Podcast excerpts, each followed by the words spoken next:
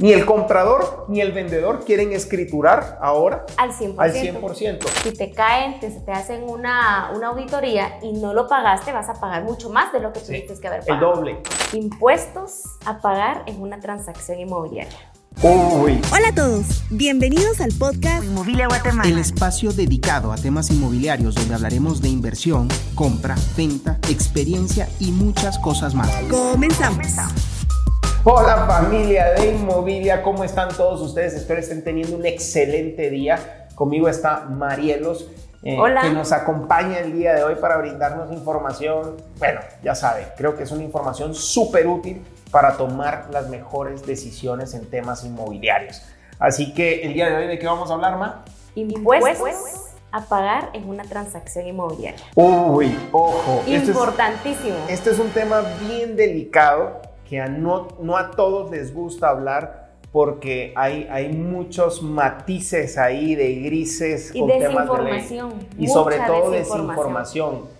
Eh, y ojo, lo que vamos a hablar aquí es de tener mucho cuidado a la hora de comprar o vender una propiedad. Así que eh, vamos a comenzar por lo menos con el vendedor. La persona que vende la propiedad, si tú eres la dueña de la propiedad y la vendiste, ¿qué impuestos son los que tienes que pagar tú como vendedora? Yo como vendedora de la casa que voy a, ve- a vender, valga la redundancia, me toca pagar el impuesto de ganancia capital. ¿Esto qué quiere decir? Muchos vendedores lo desconocen, porque me ha pasado con clientes que yo no tengo que pagar nada y desconocen eso y es bien importante, que es el remanente que tienen que pagar el 10% de ganancia capital. Si tú vendiste tu casa en 10 y la tienes escriturada en 50, tienes que pagar el 10% de ese No, no, espérate, espérate, espérate, espérate. Ojo, solo voy a aclarar algo. Eh, esto es válido para Guatemala, ¿no? Es que estás Esto es diciendo... válido para Guatemala. Para Guatemala. Ahora bien, vamos a hablar un momento. No, porque si tu propiedad, el valor de tu... Tú la vendiste en 100, Tú no en la, ve- 10. va, tú la vendiste en 100 Ajá, ajá. y la está. tienes escriturada Ajá. En Es- el registro en de el la registro propiedad. de la propiedad, por eso en 50, Ajá. tú tienes que pagar un 10% de ese remanente. De ese remanente, Que esa de es esa la ganancia, diferencia. ajá, de esa diferencia, que esa es la ganancia capital. O sea, que si la compraste, si la vendiste en 100 y la, la, la vendiste en 100 y la tienes escriturada en 50, hay, un, hay 50 ahí de remanente. Sobre esos 50 de remanente vas a tener que pagar el 10% de ganancia de capital, que en este caso son 5.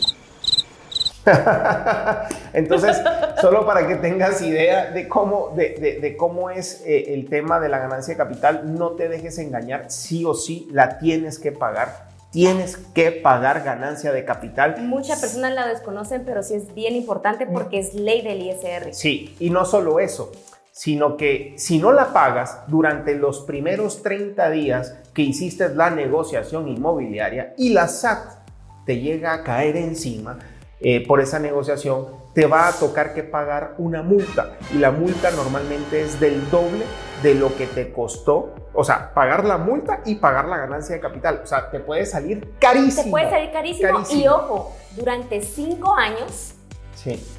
te pueden hacer una auditoría y si no lo pagaste, ahí vienen las multas. Así Son que... 5 años que estás sin dormir Afecto. tranquilo y afecto. Afecto. O sea, es importante pagarlo. Mucha gente no lo paga.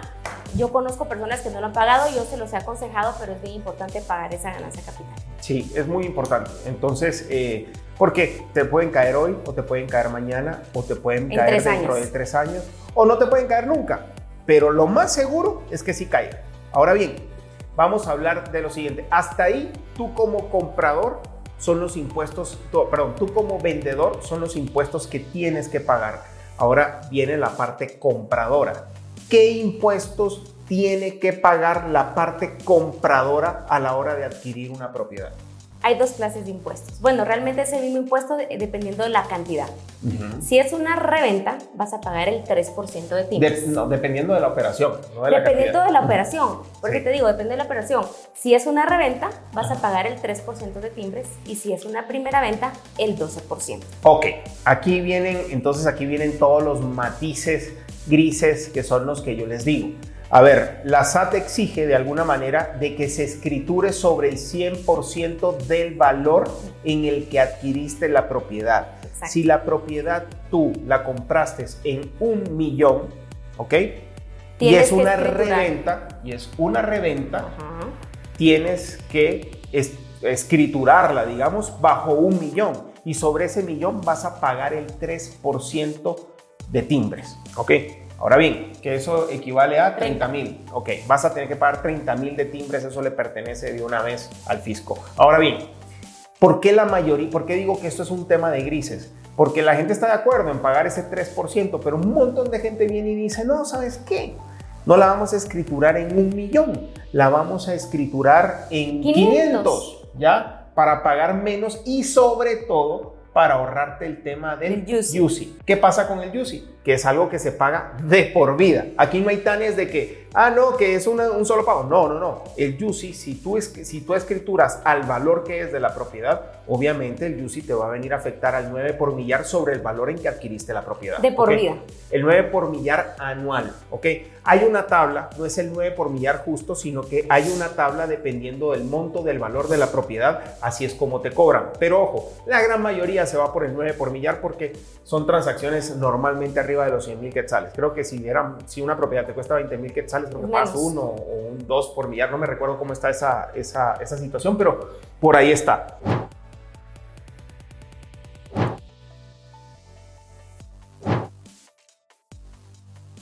Así que este, es por eso que está este matices, estos matices, que mucha gente no, que le vamos a meter el 30% de mejoras o el 20% de mejoras, que ojo, claro que es válido el tema de las mejoras siempre y cuando hayan realmente unas mejoras. Y eh, tienes que pagar un IVA también, pagas el Sí. 12% de IVA. Claro. Las mejoras llevan un, un 12% de IVA.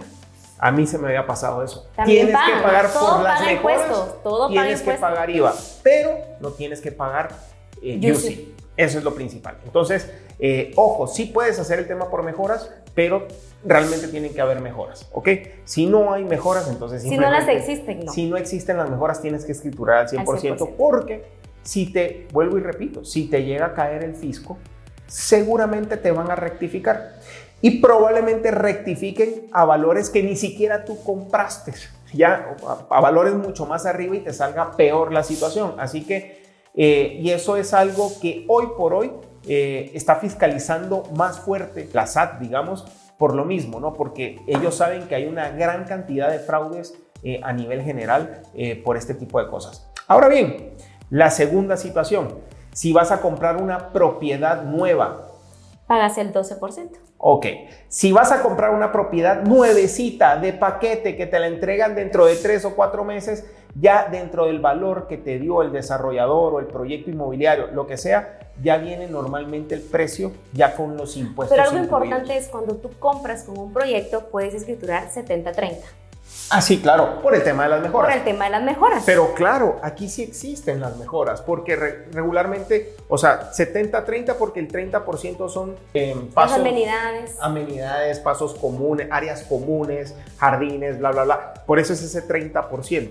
Entonces, sí, la ley te permite hacer ese 70-30 porque sí existe ese tema de mejoras. Entonces vas a pagar el 12% sobre el 70% restante. Y sobre ese 70% va tu UCI. Exactamente, sobre el 70%. Entonces, aquí no hay escapatoria eh, y, y solo les voy a decir algo. Si eres, si nos estás oyendo en este momento y eres una persona que está a punto de comprar una propiedad usada, que normalmente son reventas, te aconsejo que no te metas en problema y trátala de escriturar al 100%, ¿ok? Bueno, puedes incluso hacer un tema de mejoras también, solo chequea con tu abogado que, que realmente sean mejoras y si las son, entonces te puedes explicar un poco del tema de UCI ahí y si eres la persona vendedora, te recomiendo altamente que pagues tu ganancia de capital que equivale al 10% sobre el valor, sobre la diferencia entre el monto vendido y el valor escriturado en el registro de la propiedad. Así duermen tranquilos durante esos cinco años. Así duermen tranquilos durante cinco años. Y sabes qué? Tengo clientes. Esto es un tip por sí. Porque, ¿qué pasa? Ni el comprador ni el vendedor quieren escriturar ahora al 100%. al 100%. Porque el comprador dice, mano, me va a tocar que pagar el 10% sobre la diferencia entre lo que está escriturado Y el valor y el actual. valor actual. No, mano, mira, está escriturado en 500 quetzales y mi propiedad queda en zona 15 y vale más de un millón de dólares. Imagínate cuánto tiene que pagar el 10% de capital, de ganancia de capital básicamente sobre el millón de dólares. O sea, casi son 100 mil dólares lo que va Es a tener que pagar solo de impuestos por haber vendido su propiedad. Pero a la larga, ¿qué pasa? Si te caen, te, te hacen una, una auditoría y no lo pagaste, vas a pagar mucho más de lo que Sí, tuviste que haber El pagado. doble. Normalmente El doble. es el doble. Así que ojo con eso. ¿Qué ha hecho mucha gente? Pero ibas yo- a contar algo. No, por eso. Lo que hace mucha gente en estos casos es, voy a poner a la venta mi propiedad, me voy a ir a la municipalidad a subirle el valor registral. O sea que si mi propiedad costaba 100 quetzales y hoy en día cuesta un millón de dólares, porque esos casos hay y hay por Hay un montón. montones, eh, 100 quetzales y ahora vale un millón de dólares, la voy a ir a registrar sobre el millón de dólares. Eso sí, me va a subir el juicy de una manera ridícula, porque sí te va a subir el juicy. Pero ojo, ya no hay tanes con el comprador de que no lo vamos a reescriturar por menos o que esto o que lo otro. No, mira, esto está escriturado, así es la negociación y listo. Y él solo pagaría el 3% sobre lo que se vaya a vender la propiedad. Entonces, y ojo, eso si no ha llegado todavía la municipalidad a tu sector a revalorizar la propiedad, porque ya en muchos lados ya llegó la municipalidad revalorizando los sectores. Y ojo, revalorizando no atascando tanto el precio, pero sí revalorizando. O sea, no en 100 quetzales ya, sino que ellos dicen, ah, mira, esta propiedad no cuesta el millón de dólares que tú la querés vender, pero ellos te la revalorizan en 500 mil, 800 mil o un millón de quetzales. No el millón de dólares, pero sí la vuelven a revalorizar. Entonces, consejo, antes de que si ya tienes pensado vender tu propiedad y quieres, digamos, asegurarte de que todo se haga por la vía legal, ve y revalorízala en la municipalidad. ¿Te va a subir el, el, el UCI? Sí, te va a subir inmediatamente, pero van a ser pagos que vas a tener que hacer durante unos meses mientras logras colocar tu propiedad. Ese es mi consejo del día de hoy. ¿Qué Paguen sus impuestos, estén al día Paguen sus impuestos. y Es- asesórense con sus abogados. Lamentablemente, sí es cierto, la municipalidad no tiene que hacer lo que tiene que hacer eh, con el tema de, porque pues las calles de enfrente están hechas pedazos, eh, pero de alguna manera, si no los pagas, te puedes meter en un gran, Un gran problema. problema. Así como el tema del impuesto de circulación. No sé quién estaba diciendo de que, eh, que ahora no puedes echar gasolina. No, pero no si salió, No, no, ni- claro, no salió. ajá. Yo sé que no salió. Queman, queman vivo al tipo ese. O sea, y yo soy uno de los primeros en apuntarme ahí a la cola. O sea, pero a lo que vamos es que, eh, o sea, sí, hay que pagar el impuesto de circulación para que las calles estén en correcto estado. Pero ojo, da molestia que te lo vengan a exigir de esa manera. Ah, si no lo pagas, pues no te corto la gasolina. Ah, bueno, entonces repara las calles, pues, o sea, haz algo.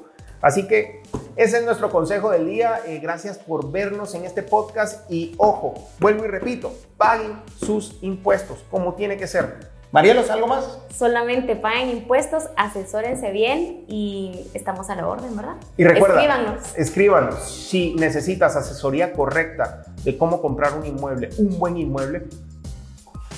Mueve esos deditos, muévenos, Escríbanos. escríbenos. Estamos para servirte. Chao.